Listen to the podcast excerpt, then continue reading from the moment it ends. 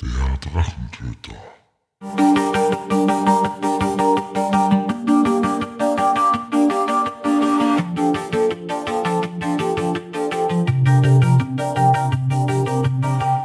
Hallo und willkommen zu einer neuen Episode des Drachentöter Podcasts. Ich bin Mike und heute rede ich gemeinsam mit Moritz über seinen Podcast hochleveln.de und sein Erstlingswerk Die Aschebrut. Die Links dazu findet ihr wie immer in den Shownotes der Episode. Und los geht's. Begrüße ich heute zu einer weiteren Episode des Drachentöter Podcasts den Moritz. Hallo. Ja, hallo Mike. Ich freue mich sehr über die Einladung. Ich freue mich, dass du dir der Einladung Folge geleistet hast. Und äh, bin gespannt, wer denn Moritz ist. Bitte. Ja, hallo an alle, die hier zuhören. Mein Name ist Moritz Böger. Ich bin 39 Jahre alt und wohne in der Nähe von Dortmund. Vor einem halben Jahr habe ich meinen Fantasy-Roman veröffentlicht. Der heißt Die Aschebrut und ist im Ventura Verlag erschienen. Vom Beruf bin ich Lehrer. Ich unterrichte Geschichte und Deutsch und Literatur. Und nebenbei mache ich auch einen Podcast, genauer gesagt den Hochleveln-Podcast. Und der ist eigentlich ein Stück weit so ähnlich wie der Drachentöter-Podcast in dem Sinne, dass der Podcast auch etwas breiter aufgestellt ist. Das heißt, da geht es um verschiedene Nerd-Themen, um Rollenspiele, um Romane und um Romanreihen. Und wenn es denn klappt, dann versuche ich auch so die Themen, ja, Rollenspiele und Romane miteinander zu verknüpfen. Zum Beispiel etwa beim Thema Shadowrun ist mir das gelungen, hoffentlich. Und ähm, ja, anbei machen wir auch noch so Themen wie das Schwarze Auge, Dungeons and Dragons, Warhammer, PBTA, wie zum Beispiel Iron Thorn. Und wir machen auch viele verschiedene andere Themen. Und man findet mich auch ansonsten noch auf der Website hochleveln.de. Das ist ja ganz schön viel Information in sehr, sehr kurzer Zeit. ich habe mich bemüht. Und wie hast du dann den Sprung gemacht von äh, der klassischen Literatur zu einem Podcast? Weil der Hochleveln-Podcast ist ja nicht eine Idee, die man jetzt von heute auf morgen macht, sondern das ist bedarf ja einer gewissen Planung. Ja, also es ist im Grunde so, ich habe ja eine gewisse Zeit bei Nandurion, das ist ja eine Website zu das schwarze Auge, mitgemacht. Ich machte auch immer noch mit, aber nicht mehr so viel. Und da fiel mir irgendwann auf, dass eigentlich mein Interesse, ja sage ich mal jetzt so im Nerd-Themenbereich, wesentlich breiter ist als das schwarze Auge. Ich mag das schwarze Auge gerne, aber mich interessieren auch viele, viele andere Sachen. Und dann bin ich erst auf die Idee gekommen, ah, machst vielleicht eine Website, also die Website hochleveln.de. Und dann habe ich halt gedacht, hm, vielleicht machst du dazu auch noch einen Podcast, weil ich ziemlich schnell gemerkt habe, ähm, Podcasten kann man eigentlich wesentlich schneller, als man ähm, Content für eine Website schreiben kann, weil doch das länger dauert, als man das manchmal so glaubt.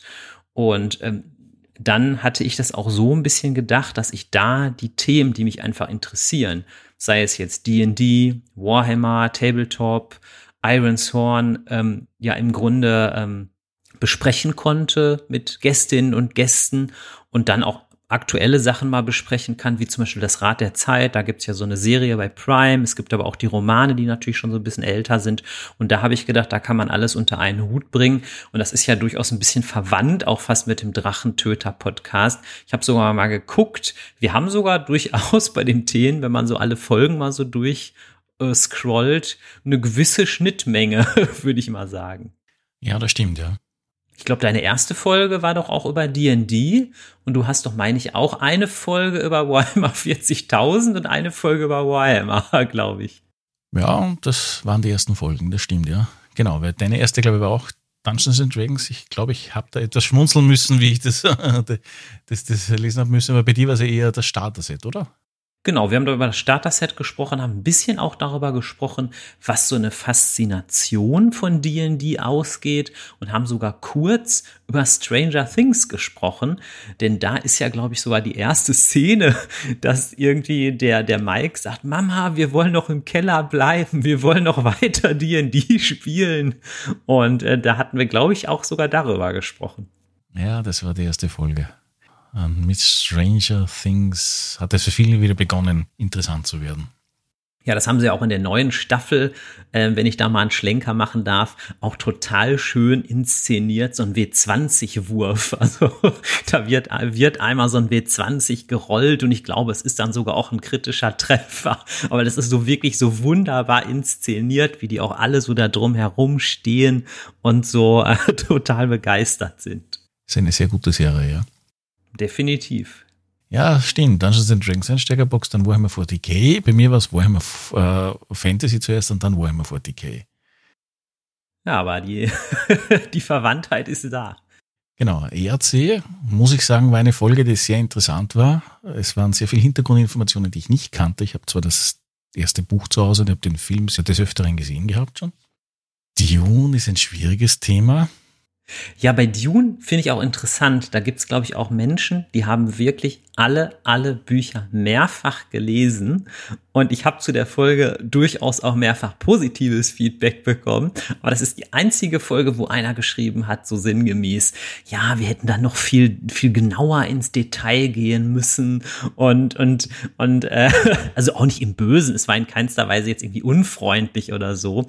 Aber, ähm, da habe ich dann versucht, schonend zu erklären, es ist ja jetzt nicht nur eine Folge ausschließlich für Expertinnen und Experten, sondern es soll ja eine Folge für alle Interessierten sein.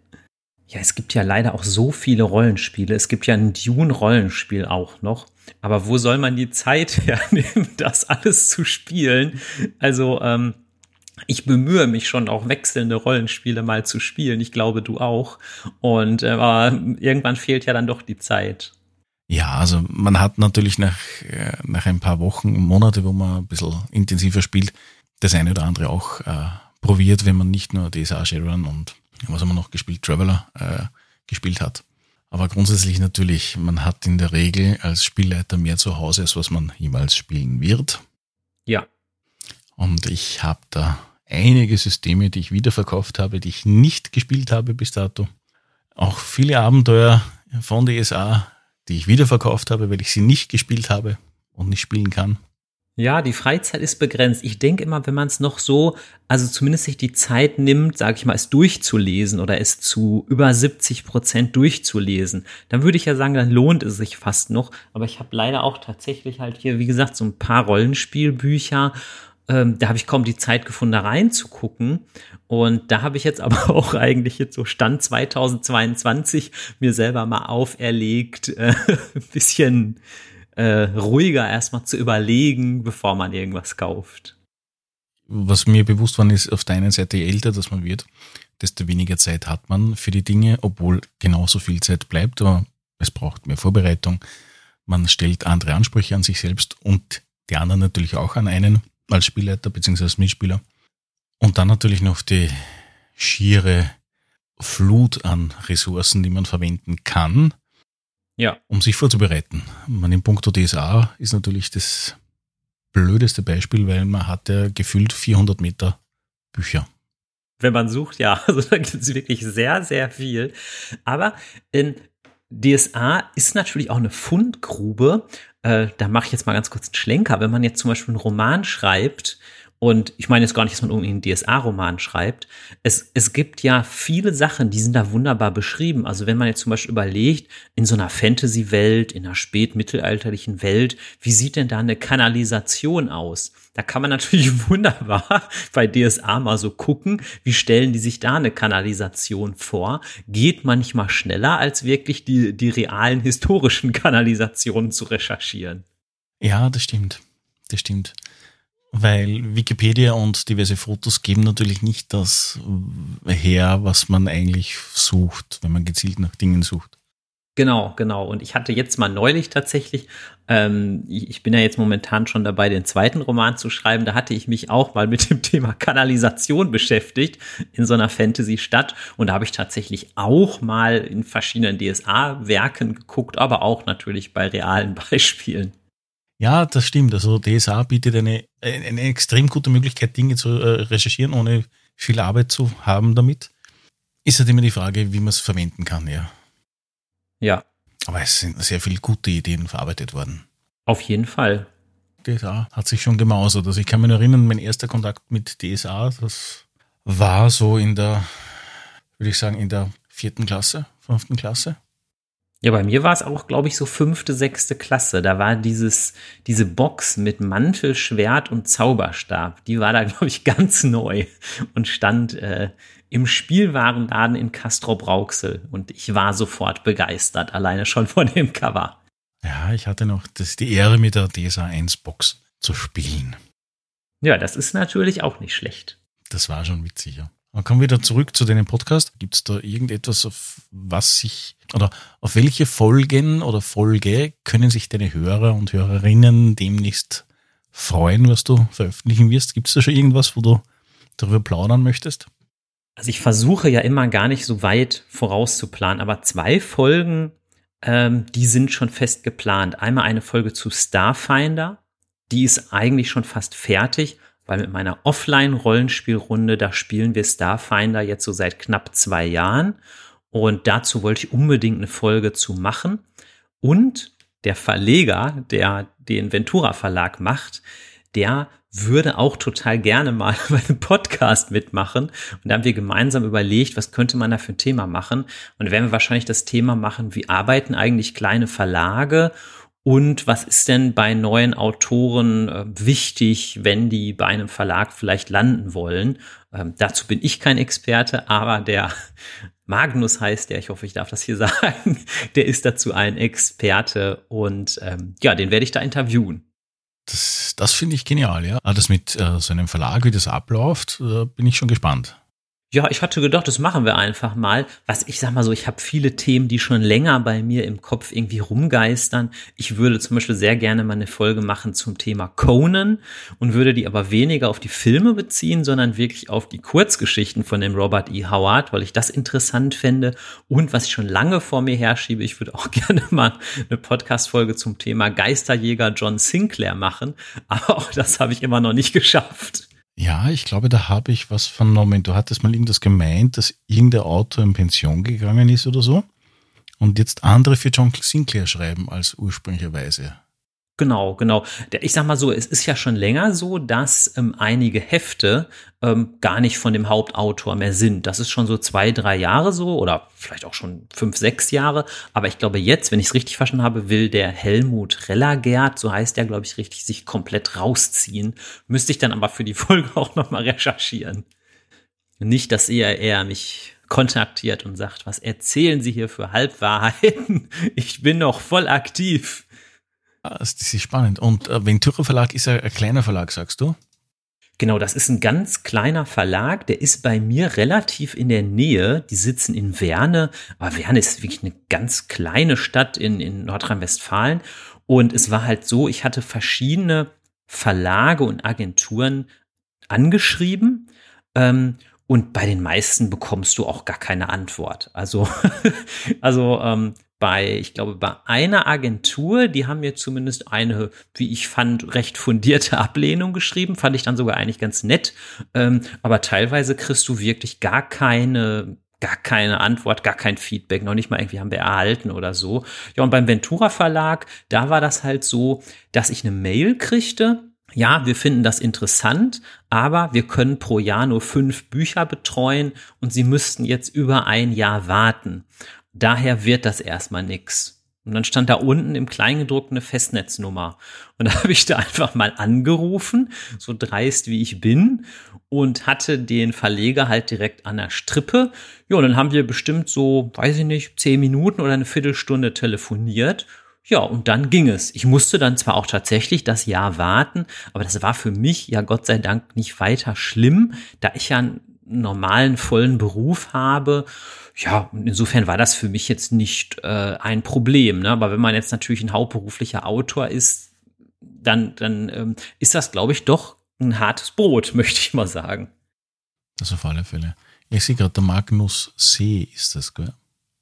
Genau, genau. Und der macht den Verlag auch wirklich zu 99 Prozent alleine. Ne? Also es ist quasi eine One-Man-Show, äh, dieser Verlag. Ne? Ja, spannend. Also ich sehe mir gerade das Programm ein bisschen durch. Also es ist eigentlich ja, verbeet, würde ich sagen. Ja, die, die machen in erster Linie eigentlich Krimis, weil natürlich gut, Krimis sind in Deutschland natürlich auch am beliebtesten, ne? Und äh, machen dann so Regionales, also da ist ja der Fluss, die Lippe, ähm, die haben auch mal so eine Reihe gemacht, glaube ich, Blutige Lippe. Also es waren alles so Krimi-Geschichten und Gruselgeschichten, die an der Lippe spielten. Und dann machen die ganz wenig Fantasy. Und das war so ein bisschen meine Chance. Und ich glaube, da war dann auch so ein bisschen die Connection, dass, ähm, glaube ich, ähm, der Verleger durchaus auch Fantasy mag und vielleicht bei dem Roman dann ein bisschen Potenzial erkannt hat. Und was wahrscheinlich noch hinzukommt, ähm, ich bin ein sehr großer Fan von The Walking Dead. Das ist in dem Roman ein Stück weit auch erkennbar. Und der Verleger selber ist auch ein großer Fan von The Walking Dead. Und ich glaube, da war dann irgendwie so eine Ver Verknüpfung oder Connection, die ganz gut funktioniert hat. Das finde ich echt cool, ja. Aber ich wusste nicht, dass ein Fluss namens Lippe existiert. Aber das finde ich eigentlich als eine Romanreihe oder eine, ja, es ist, glaube ich, eine Romanreihe von verschiedenen Autoren, eigentlich ein ganz witziger Name, weil die blutige Lippe kann ja einerseits wirklich die blutige Lippe sein nach einer Schlägerei, aber halt auch der Fluss Lippe, wo halt vielleicht eine Leiche drin schwimmt. Also ist eigentlich schon eine ganz gute Idee. Das heißt, du bist einfach, äh, einfach äh, auf Google gegangen, äh, Verlag und dann mal so 200 E-Mails raus und fertig. Also 200 waren es nicht. Nee, es waren weniger. Also ich habe natürlich schon gezielt, ich hatte mal den Tipp bekommen, dass man bei den ganz großen Verlagen schlechte Chancen hat, weil die oft das sich gar nicht ansehen. Ich weiß nicht, ob es ein Klischee ist. Ich muss auch ehrlicherweise sagen, wie gesagt, die ganz großen Verlage habe ich nicht angeschrieben. Ich habe es zunächst bei Agenturen probiert. Es gibt ja so Literaturagenturen, wenn die dich nehmen, dann hast du eigentlich gute Chancen bei Verlagen zu landen, aber das hatte nicht geklappt. Und dann hatte ich einfach geguckt, was für kleinere Verlage sich so mit, ja, mit Fantasy beschäftigen, äh, mit, mit Nerd-Themen beschäftigen. Ähm, und ja, da hatte ich zu mehrere ausgewählt. Und da habe ich aber nichts bekommen. Und den Ventura Verlag habe ich halt durch Zufall entdeckt. Ich war tatsächlich in der Buchhandlung in Castro Brauxel und hatte einen Roman in der Hand, ähm, und der war vom Ventura Verlag. Und da habe ich irgendwie so gestutzt und habe gedacht, was, was ist das denn eigentlich für ein Verlag? Ja, und dann bin ich so ein bisschen darauf gestoßen und so ähm, hat es dann letzten Endes geklappt. Mhm, cool. Ja, also der, der Bekannte von mir, von dem ich erzählt habe, der ist damals, nachdem er sein Manuskript fertig hatte, rausgefahren noch äh, zur Buchmesse und hat damit ziemlich allen gesprochen, was dort vorhanden war. Und im Endeffekt ist er mit einer Erfahrung reicher Retour gekommen, im Sinne von ihm wie keine Chance geboten, damit er das äh, publishen kann dort, weil die haben auch nur begrenztes Budget und die brauchen Zugpferde. Und wenn es jetzt der große Verlag wie Heine oder so äh, unbekannte Leute nimmt, dann wird das keiner nehmen und das keine Buchhandlung nimmt sich einen Unbekannten und stellt ihn raus. Die Gefahr ist natürlich bei so einem Prozedere bekannten Autoren ja, bekannt bleiben. Von denen kommt dann noch mehr, aber es gibt natürlich so auch keinen Nachwuchs. Ähm, ein ganz bekanntes Beispiel ist ja zum Beispiel der Sebastian Fitzek, ein sehr bekannter Krimi-Autor. Ich finde ihn auch sympathisch, ich finde auch seine Bücher ganz gut. Ähm, aber natürlich habe ich auch jetzt schon mehrfach gehört, dass natürlich der Verlag, glaube, es ist der Knauer Verlag, natürlich sehr, sehr auf auf Sebastian Fitzek setzt, natürlich auch sehr viel Budget in die Bücher und in die Vermarktung steckt und natürlich für die anderen AutorInnen da natürlich nicht mehr so viel Geld übrig bleibt. Ähm, das ist jetzt natürlich eine vereinfachte Darstellung und wahrscheinlich ist es ein bisschen differenzierter, aber ich sag mal, wenn man jetzt so ein Prozedere ewig so weiterfährt, dann würde es ja irgendwann gar keine AutorInnen unter 40 mehr geben und das wäre ja nichts, was wünschenswert ist. Ja, man, wenn man sich große anders gesagt, wenn man sich Größen ansieht, die die Science Fiction revolutioniert haben, wie der Autor von Blade Runner und ähnliches, die haben erst mit 50 angefangen zum Schreiben. also bekannt zu werden, so gesehen, ja. Oder auch der Michael Crichton, der hat ja auch erst mit Mitte 40 oder Anfang 50 seine ersten Romane geschrieben, während er noch im Gerichtssaal gesessen ist. Aber der Knackpunkt ist, ist glaube ich, eher das Thema, und das merkt man, glaube ich, generell in der Medienlandschaft, wenn es zieht, dann wird alles raufgeworfen, sei es DSA, sei es D&D und alles, was abseits ist, wird entweder aufgesogen von den Ideen her und wiederverarbeitet oder einfach ignoriert, weil man sich nicht mehr die Zeit nimmt, sich darum zu kümmern, das vielleicht aufzubauen oder ähnliches. Ja, genau. Und ich glaube, ähm, da ist es natürlich auch immer eine Gefahr, wenn man ein Stück weit von den, ich sag mal in Anführungsstrichen, Standards abweicht. Zum Beispiel mein Roman ist zwar ein Fantasy-Roman, aber es gibt zum Beispiel Schwarzpulver, es gibt Musketen, es gibt Steinschlosspistolen und ähnliches. Und ähm, das ist wohl, das habe ich aber erst später jetzt erfahren, ähm, in Deutschland wohl gar nicht so einfach, weil viele die Fantasy lesen, wünschen sich eher sowas wie Herr der Ringe.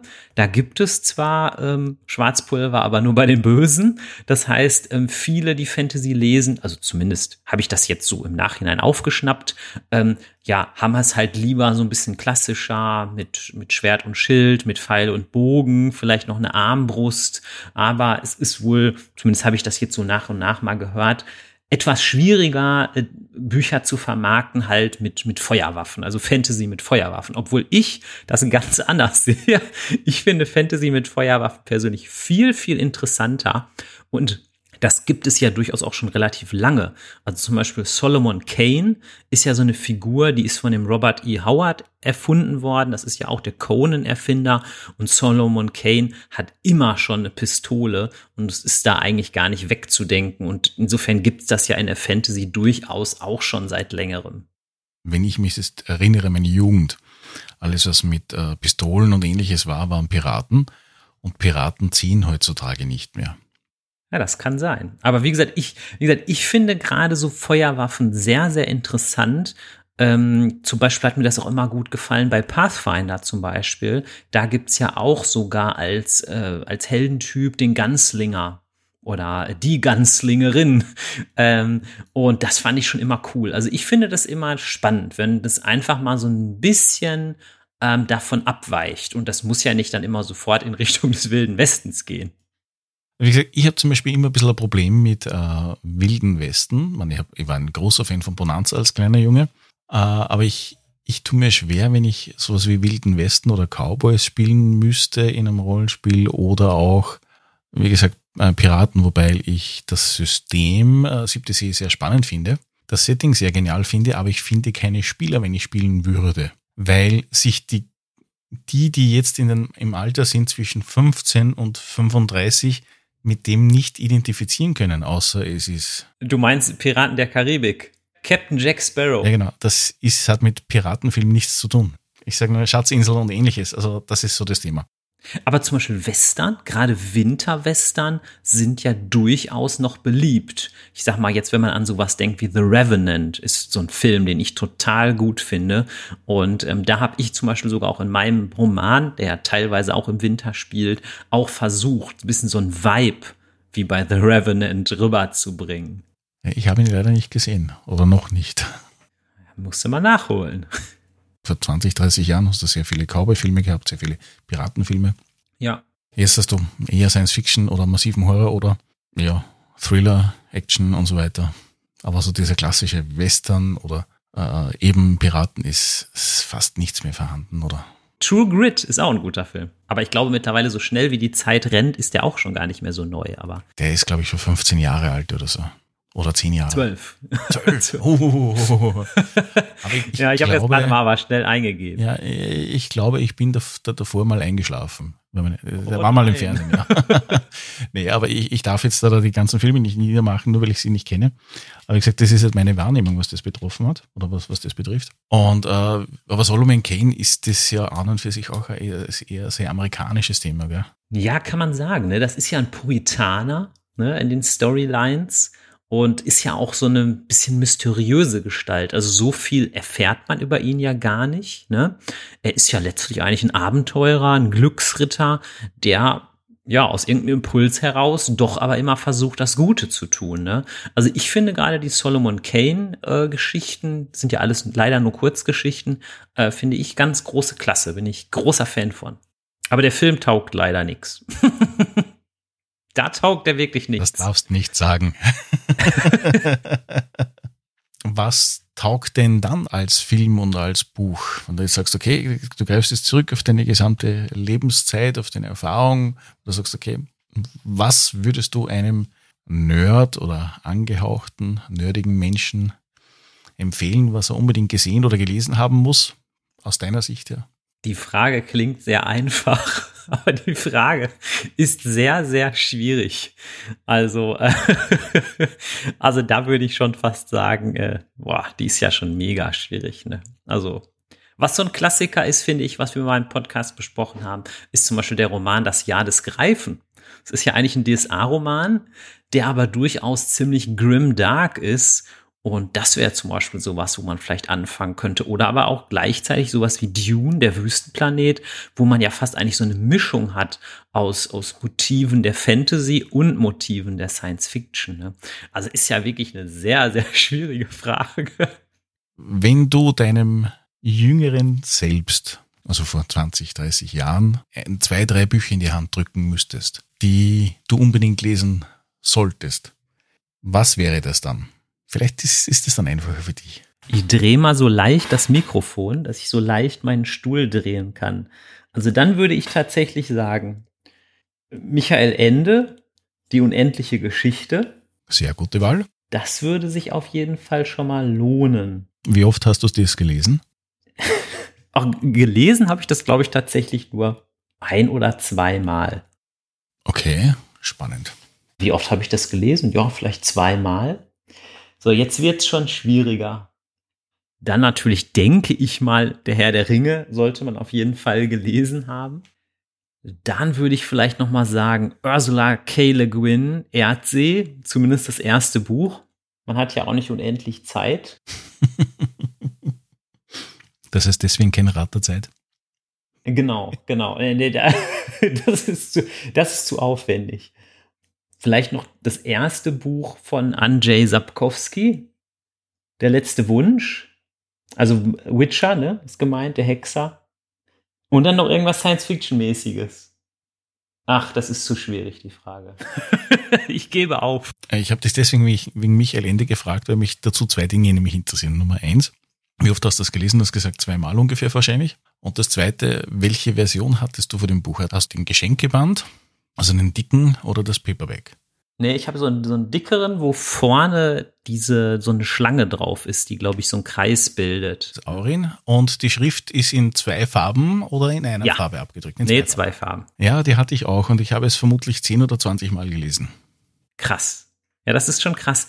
Ich glaube, man kann das auch mehr, mehrmals lesen, weil gerade diese Szene zum Beispiel mit diesem Grau-Graman, der manchmal auch der bunte Tod genannt wird, das ist so ein enormer Löwe und der Herrscher über so eine Wüste der Farben.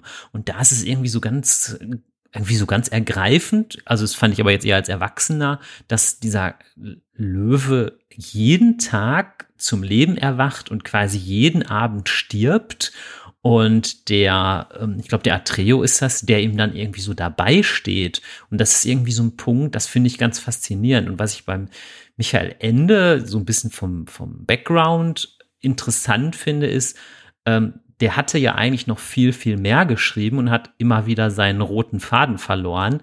Und da hat seine Frau ihn angeblich überredet, dass er immer dort dann hinschreibt. Aber das ist eine andere Geschichte. Ähm, und die hat er aber dann nicht aufgeschrieben, weil er sonst quasi eigentlich zu seiner eigentlichen Storyline kaum noch zurückfinden würde. Und sowas fasziniert mich irgendwie.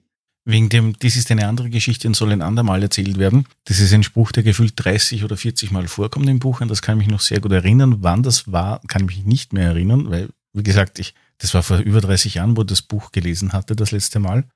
Aber diese Erwähnung hatte ich das erste Mal gehört in einer Folge von deinem Podcast, wo ihr über unter anderem Michael Ende gesprochen hattet. Und das war für mich erst dann so richtig die Erklärung, warum er das so gemacht hatte.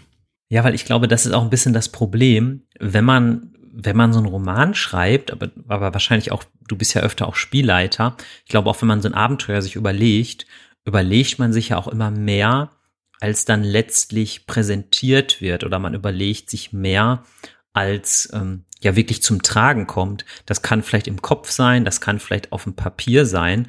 Aber ähm, gerade wenn man jetzt irgendwie aktiv so einen Roman schreibt, dann muss man natürlich bei manchen Sachen sich auch selber sagen, es ist zwar interessant, aber es ist jetzt nicht so wirklich relevant.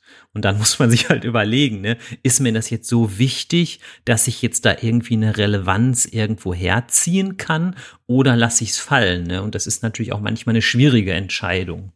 Oder auch vielleicht, wenn man jetzt irgendwie eine Figur hat und man erzählt jetzt was von der Hintergrundgeschichte oder vielleicht etwas über die Eltern der Figur. Dann muss man natürlich auch, finde ich, immer vorsichtig sein, wie weit man da ausholt, weil ähm, es kann natürlich dann auch irgendwie langweilig werden, weil, ähm, ja, ich sag mal so, ein Roman muss ja auch Action haben. Also zum Beispiel, ich bin ja auch einer der Menschen, der durchaus, obwohl sie vielleicht manchmal ein bisschen verpönt sind, gerne Warhammer-Romane liest, weil da passiert natürlich auch teilweise relativ viel. Manchmal sind es halt natürlich nur Kämpfe und das ist dann ja auch wieder mal ein bisschen stumpf, aber dennoch finde ich, sind das Romane, wo, wo unterm Strich sich viel ereignet, wo viel passiert und das gefällt mir erstmal eigentlich gut. Findest du, dass Kämpfe generell in Romanen gut geschrieben sind, so dass du sagst, okay, du kannst dem gut folgen oder es macht Sinn oder es ist einfach nur, er haut dem einen eine drauf und das war's oder? Da würde ich unterscheiden zwischen größeren Schlachten und so kleineren Kämpfen. Also so über so kleinere Kämpfe lese ich persönlich sehr, sehr gerne, wenn irgendwie große Schlachten zwischen Armeen oder so beschrieben werden. So etwas finde ich jetzt eher langweilig ähm, dem irgendwie zu folgen. Aber wie gesagt, so kleinere, ähm, kleinere Kämpfe, wo es natürlich auch um wirklich was gehen muss, ähm, lese ich durchaus ganz gerne. Du willst ja Action haben, ja. Mit Warhammer finde ich das spannend. Ich hatte bis jetzt noch keinen Warhammer-Roman gelesen. Keinen? Nein. Da müsstest du eigentlich mal den ganz alten lesen, Bestien in Samt und Seide. Da wird ja immer wieder gesagt, das sei eventuell der beste Warhammer-Roman. Ähm, und ähm, da wird sogar über diesen Roman gesagt, wäre das kein Warhammer-Roman gewesen, sondern einfach ein, ein generischer, ähm, allgemeiner Roman, äh, wäre der sogar noch mehr abgegangen, dieser Roman. Bei dem Autor ist, glaube ich, auch eine ganz interessante Hintergrundgeschichte. Ähm, die Person, die das geschrieben hat, heißt, glaube ich, in Wahrheit Kim Newman ähm, da steht aber bei Bestien und Samt und Seide noch ein ganz anderer Name drauf, aber mittlerweile, zumindest im, im englisch-amerikanischen Raum, ist auch der richtige äh, Name jetzt mittlerweile auf dem Roman. Aber ich glaube, das kommt auch noch in, aus einer Zeit, wo Fantasy so ein bisschen verböhnt war und wo vielleicht, ja, Leute das vielleicht eher verheimlichen wollen, dass sie Fantasy schreiben. Ja, aber es machen ja generell sehr viele Autoren. Wenn sie jetzt für gewisse unterschiedliche Sparten schreiben, weil ja sehr oft, weil ich das mitbekommen habe, Autoren schnell für gewisse Sparten äh, sich fixieren. Und wenn ich jetzt zum Beispiel als Autor sehr viele Krimis schreibe und da möchte ich mal einen, keine Ahnung, einen Herzschmerz, eine Romantik, äh, Roman schreiben, dann tue ich mir da ein bisschen schwer, weil ja meine Zielgruppe was anderes erwartet.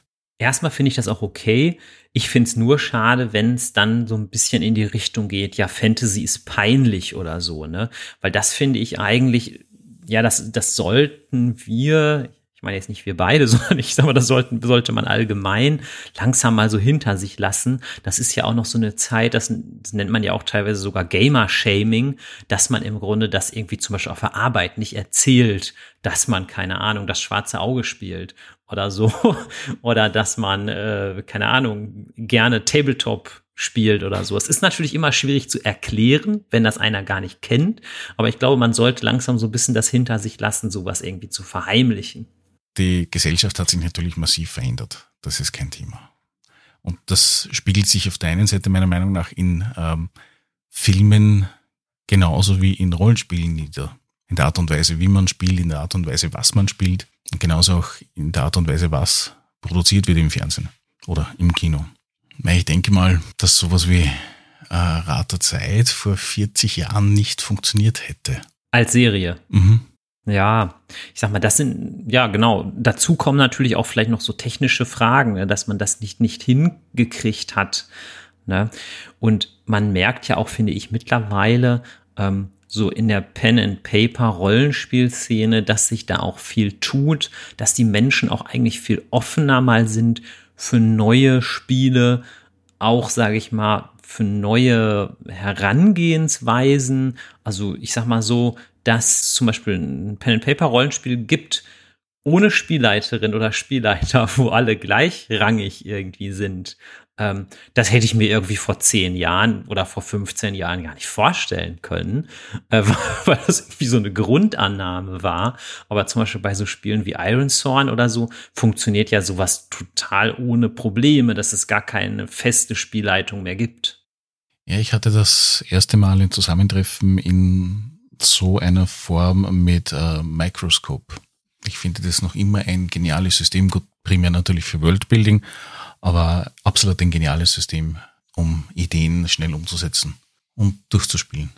Genau, und ich finde so Ideen wie ja die Person, die die Spielleitung hat, äh, so eine Art Halbgott und bestimmt alles ganz allein, das ist ja auch irgendwie, naja, mittlerweile schon ein bisschen veraltet. Ich sage nur DSA 1 und im Normalfall war es so, wenn dir die Gruppe nicht passt, dann stirbt sie. Das war mehr oder weniger so unterm Strich der Inhalt so mancher Abenteuer, Einleitungen für den Spielleiter.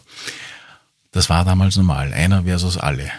Ja, Lustigerweise ist aber bei uns in der DSA-Runde, glaube ich, nie ein Charakter gestorben. Also über viele, viele, viele Jahre ist da, ich kann mich mehr oder weniger gar nicht erinnern, dass da mal jemand gestorben sei. Ja, aber war das Absicht? War das, warst du Spielleiter oder warst du Mitspieler?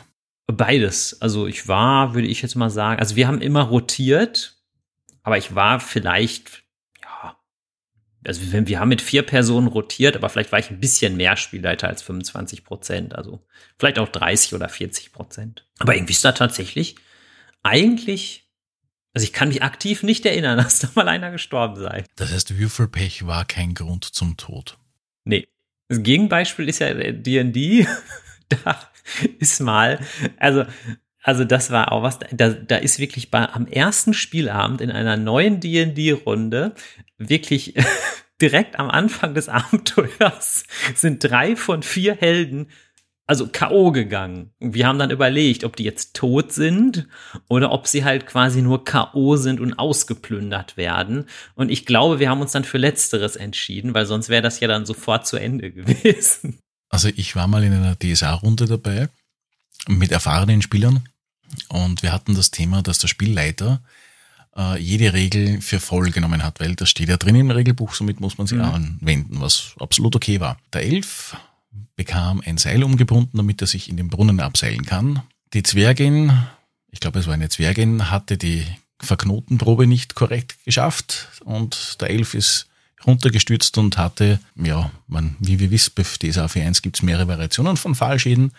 Fakt ist, äh, es war egal, es waren einfach zu viele Punkte und zu viele Würfeln und der Elf hatte den, die erste Szene nicht überlebt. Um Gottes Willen. Auf der anderen Seite hatte ich schon mal das Thema mit, wir haben Traveler gespielt, äh, Science-Fiction-System. Ja. Ähm, ein Teil der Gruppe war auf einem Raumschiff, das sie übernehmen wollten. Einer oder also ein Spieler war mit einem anderen Teil der Crew auf dem eigentlichen Raumschiff. Dann kamen offensichtliche Feinde, die halt das Raumschiff auch übernehmen wollte. Er hatte sich gedacht, er setzt das Raumschiff etwas tiefer in die Atmosphäre des Planeten unterhalb hinein, damit er nicht gesehen wird und halt dann zuschlagen kann von hinten. Hatte ein Würfelpech per Excellence und ist dann nicht nur runtergeflogen, sondern auch noch so richtig, es war nämlich äh, ein Planet halt aus Salzsäure mehr oder weniger, ist dann etwas zu, zu tief geflogen. Der Rest war Geschichte. Ja, so kann's gehen. War witzig, ist super angekommen, trotz alledem, dass ungefähr so die Hälfte der Reservecharaktere dann weg waren. Aber es war, hat jede Menge Spaß gemacht und war absolut passend. Bei D&D war das auch so. Also es hat sich, glaube ich, allen eingeprägt, äh, dass Helden bei D&D 5 doch am Anfang nicht allzu viele Trefferpunkte haben. Aber das Schlimmste, was ich jemals erlebt habe, das war, äh, ich hatte geleitet die Drachenchronik. Wir hatten in Summe drei Jahre daran gespielt, circa. Oder zwei, ne, zwei Jahre waren es circa. Und in der letzten oder vorletzten Sitzung machte der Zwerg, der begabt ist, hoch 10 für Bergbau und alles Mögliche, eine Probe, ob der Untergrund, worauf sie gehen, das ist nämlich ein großer Bereich voller Ruinen, ob der stabil genug ist. Und würfelte wirklich 320er. Ui. Ich hatte dann die Möglichkeit, entweder spielen von vorn, aber ja, es hatte dann jeder ein paar Schadenspunkte. erlitten und äh, die Story ging weiter, weil solche Dinge sind natürlich dann bitter. Ja, die sind auch wirklich bitter. Aber wie gesagt, es bleibt dann doch manchmal im Gedächtnis solche tragischen Dinge. Ja, das war das einzige Mal, wo ich 320 erlebt hatte, in einem Wurf. Ja, das könnte man jetzt ausrechnen. Ein Zwanzigstel mal ein Zwanzigstel mal ein Zwanzigstel, da bleibt nicht mehr viel über. Na, wie gesagt, das waren so, ex, so Extremsituationen, die passieren in der Regel nicht. Aber natürlich manche Systeme forcieren es ja so richtig. Ja. Und ich spreche jetzt nicht von Cthulhu, wo es zum guten Ton gehört, dass die Gruppe beim One-Shot drauf geht, sondern wirklich beim Kampagnenspiel, wo man nicht damit rechnet, dass die Leute durch Würfelpech draufgehen könnten. Ja, ich sag mal, wo das ja auch ein bisschen dazugehört, ist ja zum Beispiel bei, bei DCC, bei Dungeon Crawl Classics. Da startet man ja mit, mit vier Charakteren auf Stufe 0 und schickt die ja dann in so ein Startabenteuer namens Trichter. Und äh, da ist ja, glaube ich, auch Ziel, dass da nicht alle übrig bleiben. Ja, aber ich glaube, da geht es eher um das, dass der Stärkste überlebt und den spielst du dann oder so, oder? Genau, aber man kann auch ein bisschen taktieren. Nehmen wir an, du hast jetzt einen Charakter, der der recht gute Werte hat, die werden ja alle ausgewürfelt, dann lässt du den eventuell auch hinten laufen, weil bei DCC gibt's ja relativ viele Fallen und schickst vielleicht erstmal einen, der jetzt dir entbehrlich scheint, so ein bisschen als Schwertfutter vor. Na, ich, ich habe es leider noch nicht gespielt. Ich habe das Regelwerk seit einem Jahr im Regal stehen, neben vielen anderen. Seit zwei Jahren. Keine Ahnung. Das ist auch sehr schön gemacht, das Regelwerk. Ne? Das ist ja so ein bisschen so, so oldschool, retro-mäßig, sag ich jetzt mal. Na, ich, ich hatte nämlich äh, kurz bevor ich das äh, gekauft habe, habe ich äh, Forbidden Lands äh, eine Runde geleitet, also eine Testrunde und die ist extrem gut angekommen. Und dann habe ich ja gedacht, ne, wenn das passt, dann nehme ich das auch noch und dann kam Corona. Aber das ist eine andere Geschichte und soll andermal erzählt werden. Dann erzähl uns doch bitte mal über deinen Roman Die Aschebrut. Um was geht es und wie bist du eigentlich drauf gekommen? Ja, Die Aschebrut ist ein düsterer Fantasy-Roman, ich würde sagen, es ist realistische Fantasy. Es geht um eine Gruppe von Söldnern, die zu einer Vulkaninsel reisen. Die Vulkaninsel hat den Namen Skeld. Und die Insel hat eine Besonderheit, nämlich es wird dort Schwefel gefördert. Schwefel ist in dieser Welt sehr, sehr wichtig, weil ohne Schwefel kann man kein Schwarzpulver herstellen und ist also im Grunde, ja, ein zentraler Wirtschaftsfaktor. Und weil im Grunde mit dieser Insel keinerlei Kommunikation mehr möglich ist, wird eine Gruppe von Söldnern angeführt von einem Söldner namens Kjell. Die werden dorthin gesandt und sollen nun nachforschen, was da los ist. Und ähm, sie merken sofort, die Insel ist wie ausgestorben, die ist wie leergefegt. Wenn man von einer Leiche absieht, die sie ganz am Anfang finden, also es ist im Grunde ja, auf den ersten beiden Seiten wird es schon deutlich. Ne, die hat so pergamentartige Haut, hat auch ein Loch im Schädel und ähm, ja, und ansonsten ist, ist da aber kein Mensch. Und ähm, ja, sie versuchen dann von dort aus, sich ins Inselinnere vorzuarbeiten. Und auch das kann man ohne Spoiler sagen. Es wird relativ schnell deutlich, dass alle, die auf der Insel noch ja lebendig und munter sind, die haben sich in einem Kloster in den Bergen verschanzt bzw. versteckt.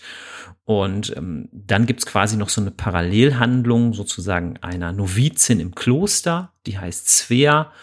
Und ähm, ja, an, vieles, was ich jetzt noch erzählen könnte, würde so im Bereich der Spoiler gehen, aber man kann schon auf jeden Fall noch sagen, dass es halt ähm, auch um die verschiedenen Charaktere in dieser Rotte von Söldnern geht, wo wir einerseits mit dem Morten so einen alten Haudegen haben, ähm, fast so ein bisschen so ein Typ, den man sich so ein bisschen vorstellen kann wie Clint Eastwood na, auf der anderen Seite hat man auch so ein paar Grünschnäbel, so zwei Neulinge in der Rotte der Söldner und man hat als eine für mich ganz wichtige Hauptfigur noch die Söldnerin Jördis, die schauen muss, wie sie sich halt ähm, als Söldnerin in dieser Männerdomäne, in diesem Männerberuf gut zurechtfindet. Ja, und dann machen sie so verschiedene Entdeckungen, aber da möchte ich jetzt noch nicht zu viel verraten. Gut, jetzt verstehen wir, warum Punkt Schwefel so oder generell Schwarzpulver so ein großes Thema ist? Ja, Schwarzpulver und Schwefel, das ist ja auch historisch im Grunde verbürgt, dass das eine Hauptzutat ähm, von, von Schwarzpulver halt ist. Teilweise wurde Schwefel auch ähm, in der, in der Medizin sogar benutzt. Der sollte Krankheiten abwehren. Und ähm, Schwefel kann ja nicht überall gefördert werden, gefunden werden. Und Skeld ist halt eine Vulkaninsel. Und da, wo vulkanische Aktivität ist, das ist ja auch tatsächlich so, gibt's halt die Möglichkeit, an Schwefel zu gelangen. Und da habe ich mich auch in der Recherche für den Roman so ein bisschen schlau gemacht. Wie wird denn eigentlich Schwefel oder wie wurde einfach Schwefel so abgebaut? Ne? Und äh, verwendest du das, wie die, der Abbauprozess war, auch im Roman oder war das eher nur so, Hintergrundrecherche, damit du verstehst, wie du mit, der, mit dem Rohstoff umgehst. Nee, also das wird tatsächlich im Roman durchaus sehr relevant werden, weil die sich ja auf verschiedene, in verschiedenen Bereichen dieser Vulkaninsel bewegen und dann natürlich auch, ja, ich sag's jetzt mal etwas metaphorisch zur Quelle des Schwefels natürlich vorstoßen wollen und ähm, auch am Anfang sie schon, sage ich mal, die Wege sehen der Schwefelarbeiter und ähm, eine, eine Stelle, wo halt Schwefel gelagert wurde. Also ist das im Grunde ein Wirtschaftsfaktor. Und ein Thema des Romans ist also, kann man hier schon erahnen, so die Knappheit von Ressourcen. Ne? Was heute vielleicht bei uns so ein Thema ist, das Gas vielleicht, das knapp wird, ähm, ist es eben bei mir direkt von Anfang an der Schwefel, der hier eine zentrale Rolle spielt. Wie bist du auf die Idee gekommen, dass du das genau machen möchtest? Hast du gesagt, okay, ich möchte jetzt einen Roman schreiben mit hm, Schwefel als zentralen Ressource, die zu äh, verteidigen ist? Oder die überlegt, ich möchte, keine Ahnung, äh, vier, fünf, sechs, zehn Bände machen? Also ich bin erstmal daran gegangen, ein Stück weit wie bei einem Abenteuer, dass ich mir überlegt habe, dass ich erstmal eine interessante Location brauche. Und da habe ich sofort gedacht, eine Insel am Ende der Welt die noch dazu eine Vulkaninsel ist. Wenn ich jetzt Spieler wäre in einem Abenteuer, würde ich das erstmal schon per se spannend finden. Deswegen stand das bei mir ziemlich am Anfang. Dann hat natürlich eine Insel den Riesenvorteil, dass das ein Mikrokosmos ist. Das heißt, man kann natürlich sich überlegen, was ist jetzt auf dieser Insel? Da ist ein winziger Hafen, da ist, sage ich mal, so eine Art Geisterstadt, da ist das Kloster, da ist noch, ich sag mal in Anführungsstrichen, ein Dungeon. Aber ich muss mir ja nicht, sage ich mal, so eine ganze Welt ähm, mit, mit allem Pipapo dafür erstmal kreieren, sondern das ist ja eher so ein Worldbuilding bottom-up. Und das war so erstmal meine Idee ähm, weil ich te tendenziell sowas auch interessanter finde, wenn die Hauptcharaktere auf sich alleine gestellt sind. Weil sonst würde man ja sofort fragen, ja, warum rufen die denn nicht Hilfe? Heutzutage würde man sagen, warum rufen die denn nicht einfach die Polizei? Und ähm, das ist ja ein bisschen auch so ein Anfang wie in manchen Krimis. Ich sag mal, ähm, es gibt ja auch so Krimis, keine Ahnung, Mord auf dem Nil oder vielleicht von Simon Beckett Kalte Asche, ähm, wo ja auch, sage ich mal, der Ermittler, die Ermittlerin sich nicht mal eben Hilfe holen können, sondern sie müssen selber aktiv werden. Und das war erstmal so mein Anfang. Und dann hatte ich als nächsten Schritt wahrscheinlich die Figuren im Kopf und mir fehlte noch so dieser Hauptplot. Und der, sage ich mal, ähm, ja, der fiel mir dann, sage ich mal, in so einer Nacht- und Nebelaktion fiel der mir ein, ne? Und ähm, ja, und dann habe ich den wirklich nachts auf so, obwohl ich eigentlich sonst gar nicht so ein, so ein Mensch bin, der irgendwie nachtaktiv ist, aber dann habe ich den nachts wirklich auf so mehrere Zettel geschrieben, schnell in der Küche, dass ich es nicht wieder vergesse. Und von diesen geschriebenen Zetteln, das waren so ungefähr, weiß ich nicht, so zehn, bisschen mehr, da haben es auch wirklich, sage ich mal, 90 Prozent tatsächlich ins Buch geschafft. Hast du das dann äh, von A bis Z dann vorgeplottet und dann äh, gefüllt, die Lücken, oder? Mm, also, also ich glaube, alles vorzuplotten, das ist extrem schwierig. Ich glaube, da bin ich auch gar nicht so der Typ. Ähm, ich glaube, es gibt ja so verschiedene Schreibtypen. Also mir ist es schon wichtig, sich am Anfang ein bisschen was zu überlegen, so ein paar Eckdaten, aber vieles entwickelt sich ja dann auch später erst beim Schreiben. Also zum Beispiel ähm, war bei mir von Anfang an klar, weil ich das einfach so als Motiv interessant finde, war wichtig, dass ein alter Charakter vorkommt. Bei mir ist es halt der alte Morten. Ähm, der ein eher kriminelles Leben hinter sich gelassen hat, ähm, versucht hat, sowas wie so ein braver Ehemann und Vater zu werden und der jetzt, sage ich mal, noch mal ein letztes Mal äh, ja die Pistole zur Hand nimmt, um noch einmal zu schauen, ob er schon äh, ja, ob er schon reif für den Sarg ist oder ob er noch geeignet ist für ein letztes Abenteuer. Und das finde ich persönlich deswegen so wichtig, weil ich sag mal Romane, gerade Fantasy-Romane mit jungen Helden, die am besten noch irgendwie ein Hirte oder so sind, die gibt es ja schon wie Sand am Meer. Ja, deswegen Und heißt ja Heldenreise. ja, genau. Ja, aber ich habe gedacht, die Heldenreise kann es ja auch rückwärts geben. ähm, also, die, ne, also der Benjamin Button oder wie heißt der Kessen? Ja, genau. Aber ich hatte halt eher wirklich so, so im Kopf von mir zum Beispiel ist einer der, der, der Lieblingsfilme, zum Beispiel mit Clint Eastwood, ähm, ist dieser Unforgiven, wo er echt so ein abgehalftertes Wrack ist. Oder auch zum Beispiel bei, bei Krimis, da gibt's auch ein ähm, oder zwei sogar von dem Dürrenmatt, wo auch zum Beispiel der Kommissar ähm, total ein Wrack ist und total schon durch ist. Äh, das finde ich einfach irgendwie interessant. Also, dass, dass, der, dass die Charaktere eigentlich mehr Charakter haben als äh, junge, unerfahrene Persönlichkeit. Genau, genau. Man muss natürlich dann, dann immer ein bisschen gucken, ne, wie, wie kriegt man das natürlich dann auch zu den Lesenden. Ne? Äh, aber ähm, ja, ich, ich hoffe, dass es ganz gut gelungen ist. Also ich habe ja durchaus auch zu dem Roman ähm, recht positives Feedback gekommen, wo ich mich auch sehr darüber gefreut habe. Ähm, da war auch tatsächlich der Morten so ein Charakter, der, glaube ich, ein bisschen die Geister scheidet. Also manche fanden ihn cool, andere fanden ihn halt eher auch ein bisschen fies. Aber ähm, ja, ich sag mal, so ist halt einfach der echte Mensch. Ne? Er ist nicht einfach nur der Gute oder der Böse. Ne? Ja, aber äh, weil du gemeint hast, die Eckdaten, du wusstest schon, was in der letzten Szene passieren sollte oder was das Ziel ist oder anders gesagt, der Endgegner war dir bewusst oder nicht? also der, der Endgegner war mir noch nicht bewusst, aber wo bei mir so ein bisschen der Groschen gefallen ist, ist, ich habe am Anfang schon die Idee gehabt, dass die Menschen im Kloster etwas vertuschen wollen. Sie, sie, sie, sag ich mal, sie haben, ich sag mal, jetzt muss das jetzt echt vorsichtig sein, dass ich keine Spoiler mache. Aber, aber, aber ich glaube, so wie ich das sage, glaube ich, kann man das ruhig sagen. Sie haben irgendetwas Schlechtes oder Böses getan, ne? Und wollen das jetzt vertuschen. Und da ist bei mir so ein bisschen ja der Groschen schon gefallen, ähm, als ich wusste, okay, das ist wirklich plausibel dass die da sozusagen gewissermaßen die Leichen im Keller haben, aber es sind nicht wirklich Leichen, ähm, weil ich, das war mir, das finde ich auch das Schwierigste beim Schreiben, sind auch plausible Bösewichte. Weil wenn ich einen Roman lese, wo der Bösewicht einfach böse ist, weil er böse ist, also ich würde sagen, der kann schon in die Ablage weh, also weg damit. Ähm, das finde ich, dass das taugt nicht mehr nach dem Jahr 2000 spätestens. Ja, das, das stimmt, ja. Ne, weil ich finde, so früher ging das so, vielleicht so ein Sauron, gut, der war jetzt einfach böse, weil er böse war. Äh, man möge mich hier berichtigen, aber ich finde jetzt so heutzutage ist es natürlich interessanter, wenn der Bösewicht selber eine Agenda hat und sich irgendwie selbst letztlich als Guten sieht. Ja, ich habe so ein bisschen versucht zu lösen. Auch das kann man ohne Spoiler sagen. Da ist ja im Grunde auf der Insel ist so ein Kult, kann man sich so ein bisschen vorstellen wie so, ein, wie so eine religiöse Sekte. Und die haben halt die Vorstellung, dass es auf der Insel, ich sag mal in Anführungsstrichen, sowas wie ein Krebsgeschwür gibt, was sie im Grunde loswerden wollen.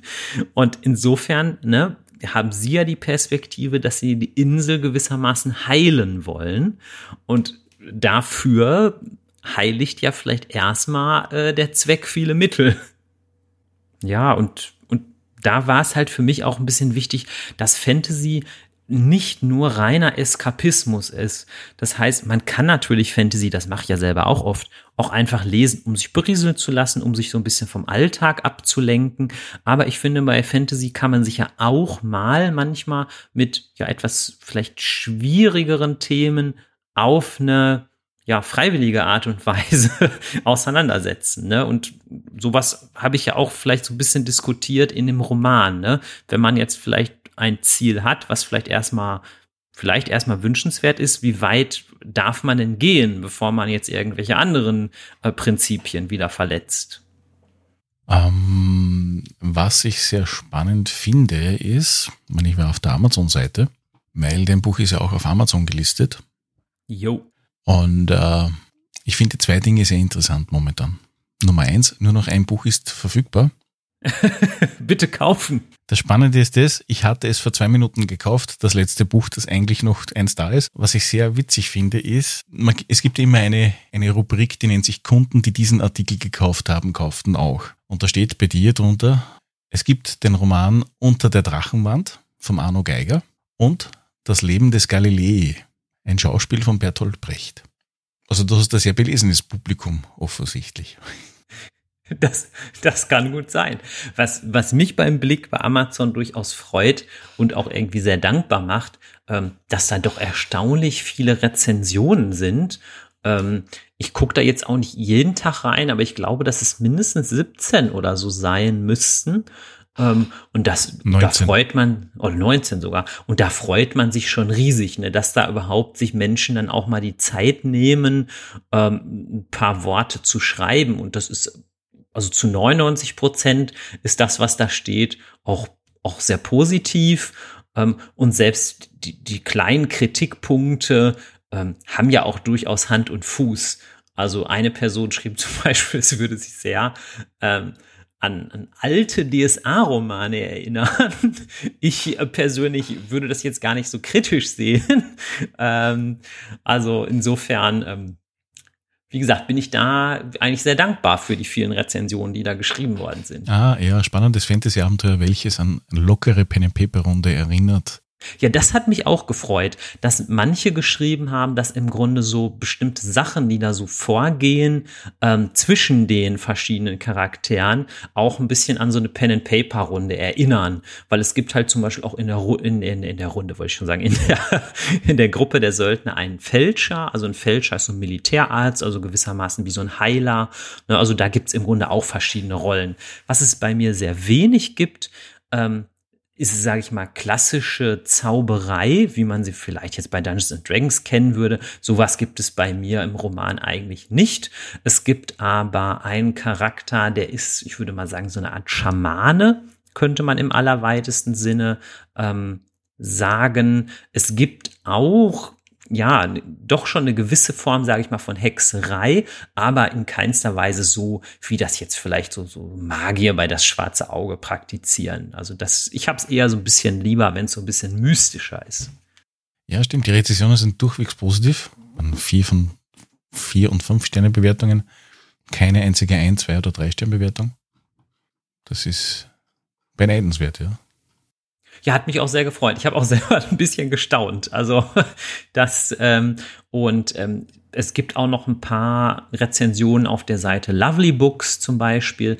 Ich, bevor ich als Autor überhaupt aktiv wurde, muss ich ja, auch wenn es vielleicht ein bisschen peinlich ist, sagen, dass ich diese Seite Lovely Books gar nicht kannte. Das ist im Grunde so eine Seite, wo man zum Beispiel auch an so Leserunden teilnehmen kann und dann auch zum Beispiel dort die Meinung zu Büchern kundtun kann. Und da wurde auch ähm, von dem Ventura Verlag so eine Leserunde auch gemacht. Also ich kannte das vorher ehrlich gesagt gar nicht, auch wenn es etwas peinlich ist, dass ich es gar nicht wusste. Ich hatte mal davon gehört, aber ich wusste nicht, dass die Leserunden anbieten. Doch, also da kann man sich dann tatsächlich, also ist jetzt nicht nur bei äh, Die Aschebrot so, ne? Also da, da kommen dann öfter mal so, so verschiedene Romane und dann kann man sich auch erstmal kostenlos anmelden. Ich würde da gerne mitmachen bei so einer Leserunde. Ich weiß allerdings ehrlicherweise nicht, wie es in der Schweiz und in, der Österreich, in Österreich ist, aber teilweise sind es ja auch E-Books. Also insofern wäre das ja auch kein Problem. Ja, du hast ja nur Paperback und kein E-Book im Angebot. Genau, das E-Book ist derzeit in Arbeit. Da habe ich sogar tatsächlich letzte Woche nochmal beim Verlag nachgefragt. Ähm, aber das dauert wohl noch ein kleines bisschen. Okay, jetzt machen wir einen kleinen Exkurs in die Technik des Ganzen. Ähm, du hast äh, die Idee gehabt, hast das aufgeschrieben, hast das umgesetzt. Darf ich fragen, mit welchem Werkzeug du das gemacht hast? Dann sag bitte jetzt nicht Word. Dann schweige ich.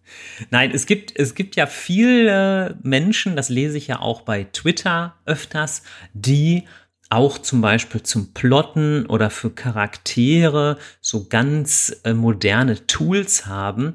Da bin ich aber leider etwas äh, stumpf und etwas altmodisch.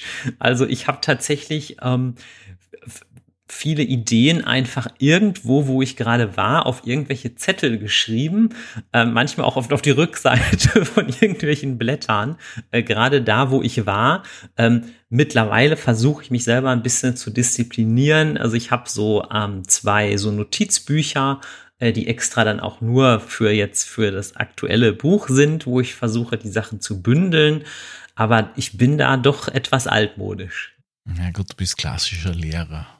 Ich hätte jetzt nichts anderes erwartet. Nein, ich sag mal, die, diese ähm, verschiedenen Programme, die werden ja sicherlich auch ihre Berechtigung haben. Es gibt auch viele Menschen, die das ja auch beim Pen and Paper nutzen, ähm, da so digitale Karteikarten und so. Aber ähm, ja, ich, ich weiß nicht, es, es, ich finde, es muss ja ein bisschen auch zu einem selber passen. Ja, das auf alle Fälle. Das auf alle Fälle. Ja, also es gibt da sehr bekannte Schreibprogramme. Papyrus Auto wird im Prinzip von jedem genannt, den ich bis dato interviewt hatte. Bis auf dich natürlich, du verwendest Word. ich entschuldige mich. Was ich auch gehört hat, ist Patchwork. Und beide haben nämlich das Thema, dass der Dudenkorrektor integriert ist. Und das ist für Leute, die nicht gerade eine äh, Germanistikausbildung haben, so wie du, sicherlich von Vorteil. Es ist aber egal welches Programm, es ist unglaublich schwierig, wirklich alle Fehler zu finden. Ich hatte mich da mal ausgetauscht mit dem Mike Chivik Groß, der schon bestimmt fünf bis acht Romane veröffentlicht hatte, hat. Ja, der hat zum Beispiel ähm, für Splittermond mindestens einen Roman geschrieben. Der hat auch mindestens zwei Shadowrun-Romane geschrieben. Der hat auch für das Schwarze Auge mindestens drei Romane geschrieben. Und der sagte mir ganz abgebrüht und ganz entspannt, als ich ihn nervös schrieb, dass ich in meinem Roman einen Fehler entdeckt habe, äh, schrieb mir ganz entspannt, du, Moritz, das ist ganz normal. Das wird dir immer passieren, dass da sogar auch mehrere Fehler drin sind.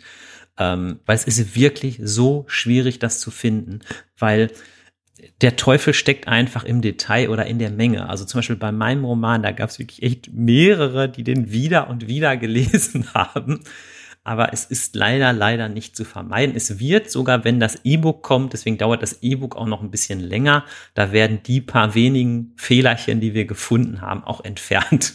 Ich finde aber auch, ähm, bei so einem Roman ist man hinterher auch schlauer.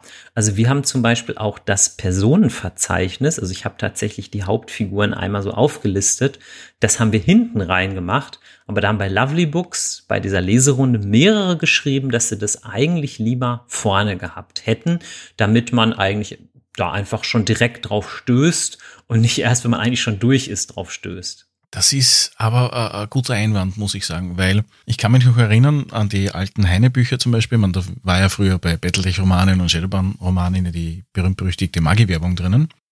Ja. Aber es war damals Standard und eigentlich noch sehr oft so, dass du hast äh, den Buchklappentext mit der ersten leeren Seite aufgemacht, dann war der Titel, die nächste Seite und der Roman hat angefangen. Und du wusstest nicht, dass ganz hinten ein Index ist oder eine Erklärung von Spezialwörtern, die nicht erklärt werden. Oder nur lapidar. Gerade was ist zum Beispiel, was ist eine PPK bei Battletech oder so, oder was ist äh, schwarzes Eis bei Shadowrun oder ähnliches. Da habe ich auch noch ein gutes Beispiel. Bei dem Roman von David Grade, da habe ich mich mit ihm auch drüber unterhalten, da ist im ersten Satz kommt sofort vor, der Bumona-Vertrag. Und da habe selbst ich, als jemand, der durchaus schon mal Shadowrun gespielt hat, gezuckt und erstmal überlegt, was ist auf der Bumona-Vertrag? Deswegen war die, die Antwort von ihm, mir war, äh, das war besser, dass du mich nicht gefragt hast. Irgendwas war genau wegen dem Vertrag in deiner Episode, ja, ja. wo du was auf was anderes eingegangen bist, nicht auf den Bumona-Vertrag. ja, sowas, sowas ist schwierig und da muss ich sagen, wenn ich sowas konstruieren könnte, natürlich würde ich das nach vorne geben oder zumindest vorn in der, vor der Einleitung, also wo oft der Dankesschreiben ist an die Familie, Kinder und tote Onkel und Tanten und keine Ahnung was dass dort zumindest das aufgeführt wird, dass diese Beschreibungen entweder im Hinten sind oder ähnliches, falls man sie nicht nach vorne packt. Das ist essentiell wichtig. Genau, also ich glaube, der Verlag hat es zunächst nach hinten gepackt, weil man vielleicht gedacht hat, ah, das könnten vielleicht so Spoiler sein. Aber ähm, mehrere jetzt bei Lovely Books, da habe ich nämlich das auch äh, so geschrieben, wie ich das jetzt gerade eben gesagt habe, haben gesagt, nee, das ist eigentlich keine, keine Spoiler. Also da stehen dann zum Beispiel so bei Jördis steht zum Beispiel, narbige Säbelfechterin mit schwerer Kindheit, berüchtigt für ihr aufbrausendes Temperament. Und das ist ja in dem Sinne, also zumindest so haben, so haben das da mehrere Leserinnen gesagt, ist das ja jetzt erstmal kein Spoiler. Wir haben tatsächlich auch von der weiblichen Hauptfigur, von der Jördis, haben wir so Aufkleber ähm, produzieren lassen. So, da ist sie so in Schwarz-Weiß drauf.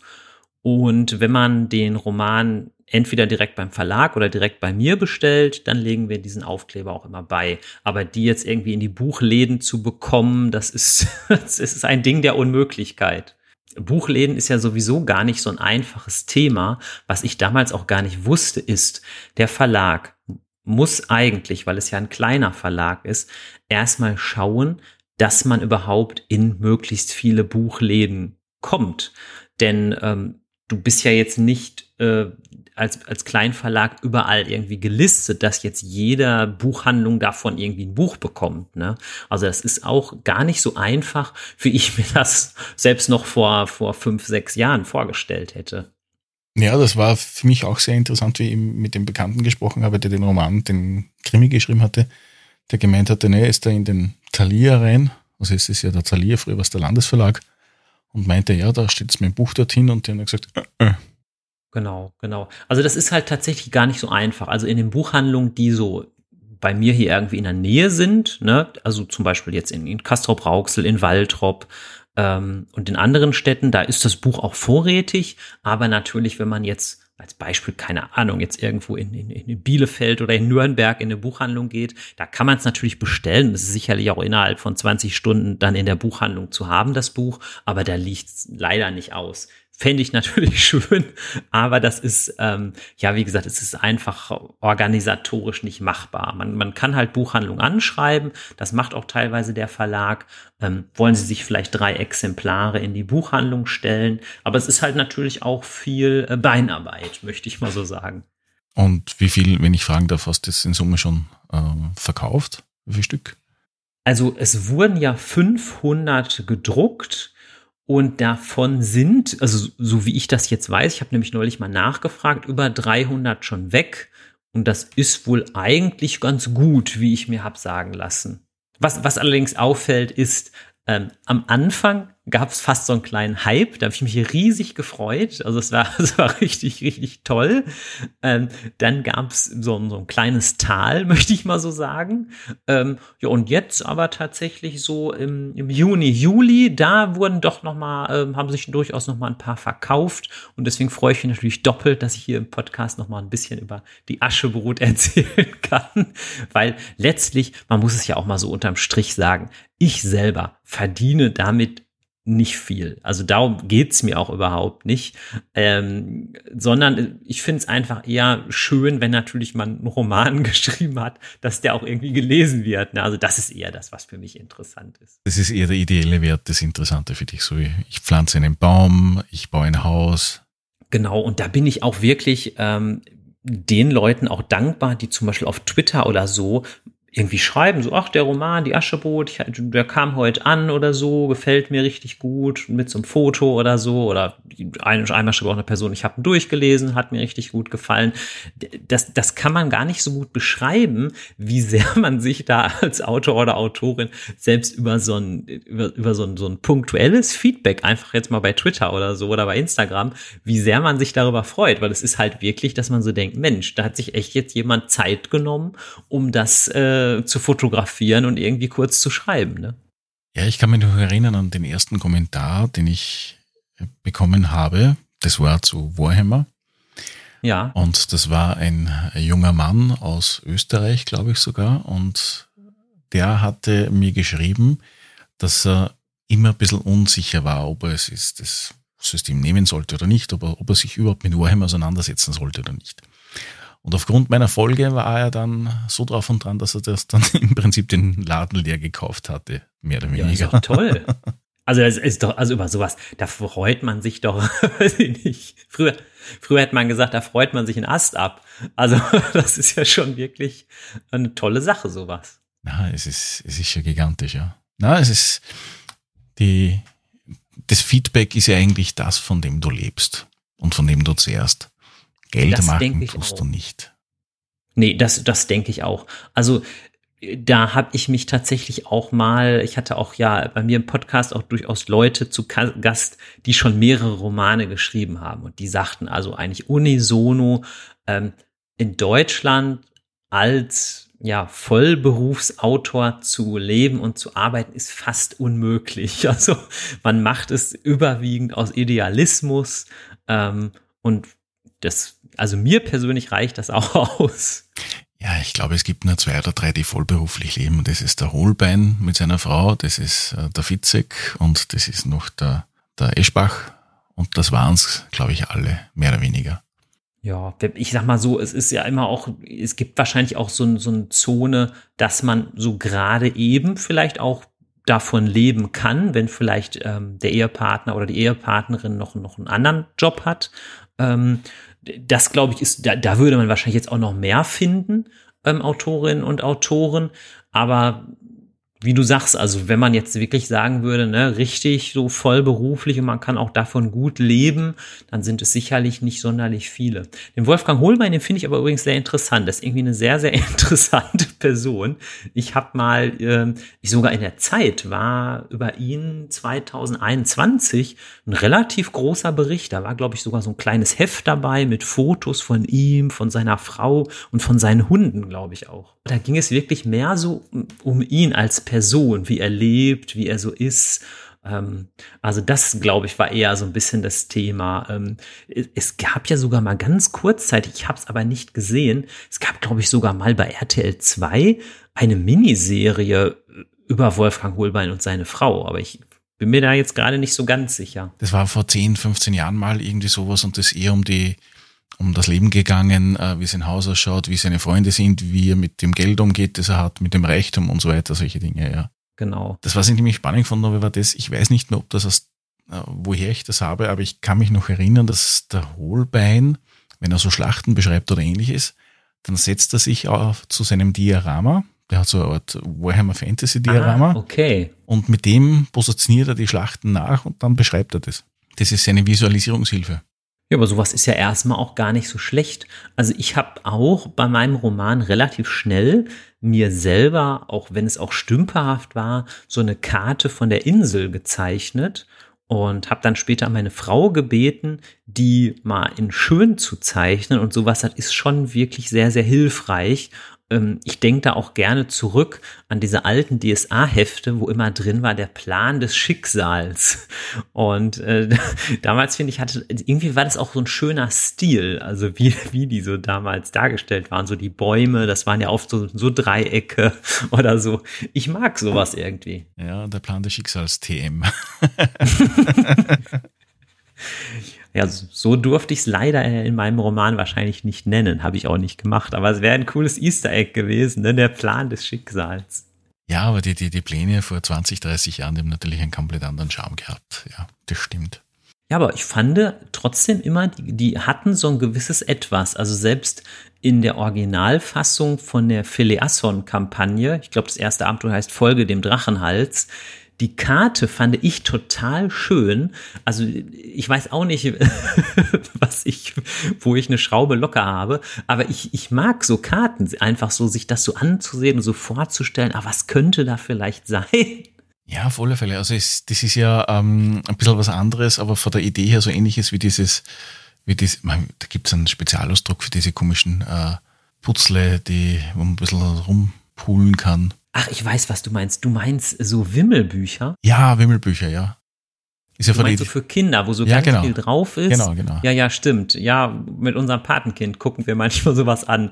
Und da sind, glaube ich, auch extra, ist meine Theorie, immer Sachen drin, die die Erwachsenen ein bisschen witzig finden sollen. Die sind manchmal auch so ein bisschen versteckt. Ja, es ist wie mit den Disney-Filmen, ja.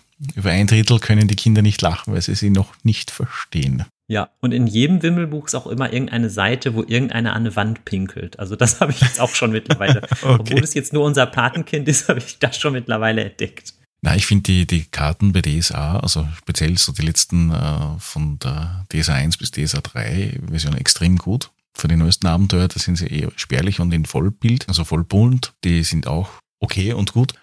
Früher hast du ja immer eine Karte gehabt für die Spieler und eine Karte für den Spielleiter. Mhm speziell wo es um Landschaften gegangen ist oder Ausschnitte. Das wird meiner Meinung nach mittlerweile etwas zu wenig ähm, genutzt, dieses Feature, weil es ja. technisch ja zwei Karten sind. Was mit so Karten immer gut funktioniert, glaube ich, ist so Stimmungen oder irgendwie so, ähm, so Name-Dropping zu machen. Ähm, Denn ich denke, wenn irgendwo zum Beispiel der Karte jetzt beispielsweise stehen würde, Geisterklippen, dann könnte man sich ja sofort so fragen, ah, was hat's denn damit auf sich? Und in, in diesem Stile habe ich zum Beispiel auch ähm, versucht, in meinem Roman so bestimmte, ähm, ja, bestimmten Orten auch schon so einen gewissen Charakter zu geben. Zum Beispiel der Vulkan bei mir im Roman, der heißt halt Gals Galgen.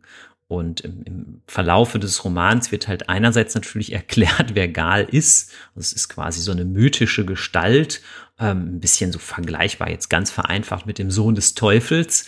Und ähm, dann wird natürlich auch erklärt, warum der Vulkan halt als Gals Galgen bezeichnet wird. Aber sowas finde ich immer ganz interessant, wenn man dann auf so einer Karte schon so ein, ich weiß ich auch nicht, eine Stimmung oder so einen gewissen Gedanken irgendwie transportieren kann. Das, was mir extrem gut gefallen hat in den letzten zehn Jahren, waren die Cthulhu-Visualisierungen der Häuser und Wohnungen und ähnliches. Die sind ja. extrem geil gemacht. Und äh, früher, so eben zu Zeiten von Battletech und ähnliches, da hat es äh, einen Zeichner gegeben, der hat für Faser so ziemlich alles gemalt. Für Battletech, für Renegade Legend und so weiter. Und der hat bei Renegade Legend so halboffene Zeichnungen gemacht der Raumschiffe. Das heißt, dass du auf der einen Seite so, wenn du einen X-Wing vorstellst, den geschlossenen X-Wing gezeichnet und dann hat er grob durchgeschnitten und die Innenstruktur visualisiert. Wie die Verstrebungen sind, wie die Waffen positioniert sind und so weiter. Es war genial. Ja, mit, mit sowas kann man mir immer eine Freude machen. Also ich, wenn ich zum Beispiel bei, bei Büchern äh, lese oder wenn ich selber Bücher lese, ich schaue auch oft erstmal hinten rein. Ist da noch mal irgendwie was Interessantes drin? Ist das, ist da ein Personenregister oder so? Sowas finde ich irgendwie immer ganz spannend und ich fühle mich da auch nicht gespoilert. Und wer das zum Beispiel auch schön mal gemacht hat, ist der Joe Abercrombie. Das ist ja auch ein Autor, den ich von den aktuellen Autoren sehr, sehr gut finde, weil der auch sehr düstere Fantasy schreibt. Und der hat einmal einen Roman geschrieben, wo zwei große Armeen, zwei große Kriegsverbände gegeneinander antreten. Und da hat er direkt am Anfang im Grunde schon die Personen so aufgelistet, fast ein bisschen wie in so einem Theaterstück, aber auch immer so mit so kurzen ähm, Charakterisierungen, die dann manchmal auch so ein bisschen metaphorisch waren. Ähm, und so, sowas, das finde ich irgendwie immer gut. Gegenfrage. Existiert eine Karte in deinem Roman? Ja, also es gibt tatsächlich ähm, zwei Karten. Es gibt einmal die Karte halt von der Insel selbst, wo man den Weg, den die ähm, Söldnergruppe geht, verfolgen kann. Also so ein bisschen ist so eine gepunktete Linie, wie man das in manchen Ausgaben von den Herr der Ringe Romanen auch so sehen kann. Kann man schon mal sehen, wo die ungefähr langlaufen könnten. Und dann ist als zweite Visualisierung so eine Battle Map, würde ich mal sagen, oder eine Encounter Map. Da ist nämlich das Kloster abgebildet von oben aus der Vogelperspektive. Und das war total toll. Dann gibt's einen Typ, der heißt durch Zufall auch Michael. der ähm, ist auch auf Social Media unter Mix Maps und der macht halt tatsächlich so Encounter Maps für Dungeons and Dragons. Und der hatte mir tatsächlich angeboten, wirklich äh, ja von sich heraus, aus, aus, eigentlich aus purer Nettigkeit, ähm, dass er so eine Encounter-Map von dem Kloster macht. Und da kann man sich das hinten schon ganz schön ansehen, weil das Besondere ist bei mir, dass es eine Klosterfestung ist. Das heißt, ähm, es ist halt, das gab es halt historisch auch tatsächlich, es ist halt zugleich ein Kloster und zugleich eine Festung, die hinter sich so einen Steilhang hat und äh, eine Wehrmauer, die auch in dem Roman eine gewisse Rolle spielt. Die Wehrmauer hat auch verschiedene Abschnitte, die ebenfalls in dem Roman eine Rolle spielen. Ja, und da bin ich ganz stolz drauf, dass der das so schön visualisiert hat. Also der macht das schon, äh, würde ich sagen, ziemlich professionell. Also der macht das so nebenbei, ne? aber der, der hat das schon drauf. Und für den zweiten Roman, das ist jetzt auch schon zu, ich sag mal, 90 Prozent fertig, gibt's auch eine Weltkarte. Also die ist jetzt schon, also die Weltkarte selber ist fertig. Ähm, die ist auch im weitesten Sinne schon in schön, aber es ist noch nicht so ganz final. Da soll halt noch so eine, ähm, wie nennt man das, so ein, so ein, so ein Kompass drauf, so eine Wetterrose. Ähm, und ja, was da jetzt genau für eine Schriftart draufkommt, das ist auch noch nicht so ganz klar. Und wie, und es ist zwar klar, wo die Grenzen der Länder sind, aber auf welche Art und Weise wir das jetzt machen, mit Schraffieren oder so, das ist noch nicht so ganz klar. Okay, aber wir reden jetzt 90 Prozent von der Karte, nicht vom Roman. nee, leider nur von der Karte.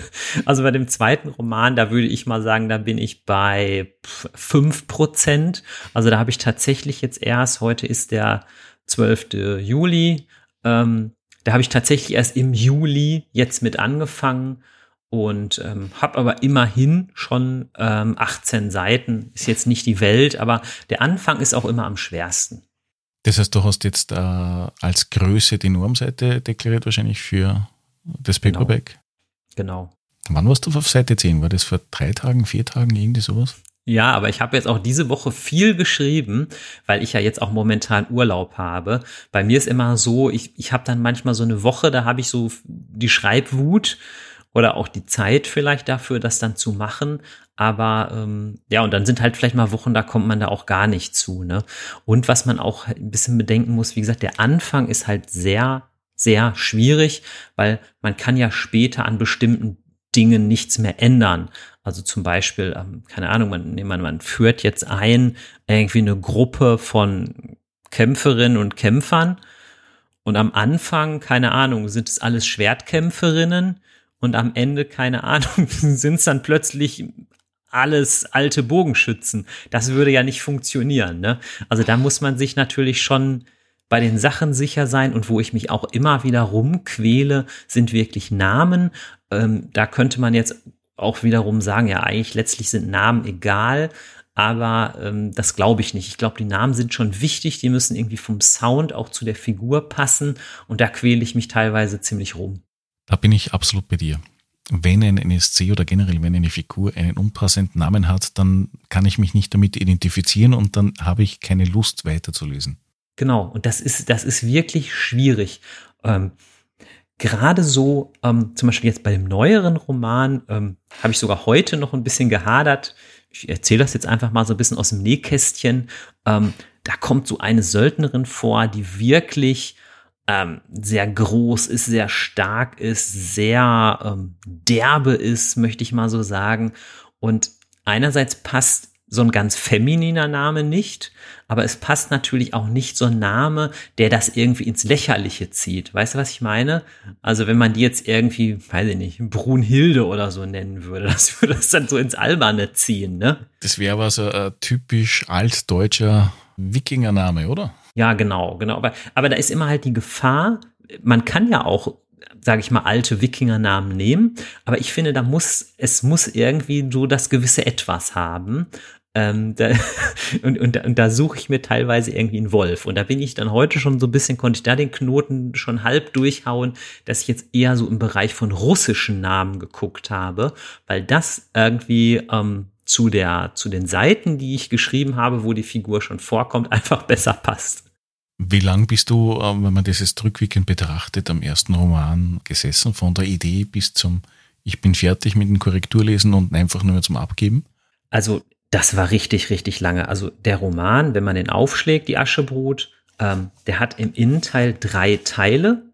Aufstieg, Zenit und Fall. Und jeder Teil hat so ungefähr 110 bis 120 Seiten. Und ich habe tatsächlich für jeden Teil fast ein Jahr gebraucht. Ähm, das heißt, ich habe eigentlich ja über drei Jahre tatsächlich daran geschrieben. Ähm, ich glaube aber tatsächlich, dass ich jetzt beim zweiten Buch wesentlich schneller bin, ähm, weil ich natürlich jetzt bestimmte Charaktere ja übernehme und da natürlich schon ein gewisses Potenzial einfach da ist und weil ich glaube ich ein bisschen routinierter auch jetzt schon bin. Und was natürlich auch motivierend ist, ist, auch das glaube ich darf ich sagen, wenn alles gut geht, dann darf ich das bei demselben Verlag ja einfach nochmal veröffentlichen, weil gerade wenn man gar nicht weiß, wird das überhaupt jemals irgendwie veröffentlicht, ist das natürlich nicht unbedingt eine, eine große Verstärkung der Motivation.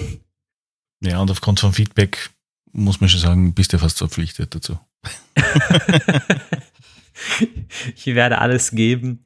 Es wird aber, das, das steht jetzt auch schon fest, nicht so sein, dass das jetzt nahtlos an das erste Buch anschließt, ähm, es spielt acht Jahre später und ich habe mir das ganz fest vorgenommen, dass es so beschaffen sein wird, dass man egal mit welchem Buch anfangen kann. Das heißt, du könntest dann auch mit dem Neuen theoretisch anfangen und dann das Alte lesen.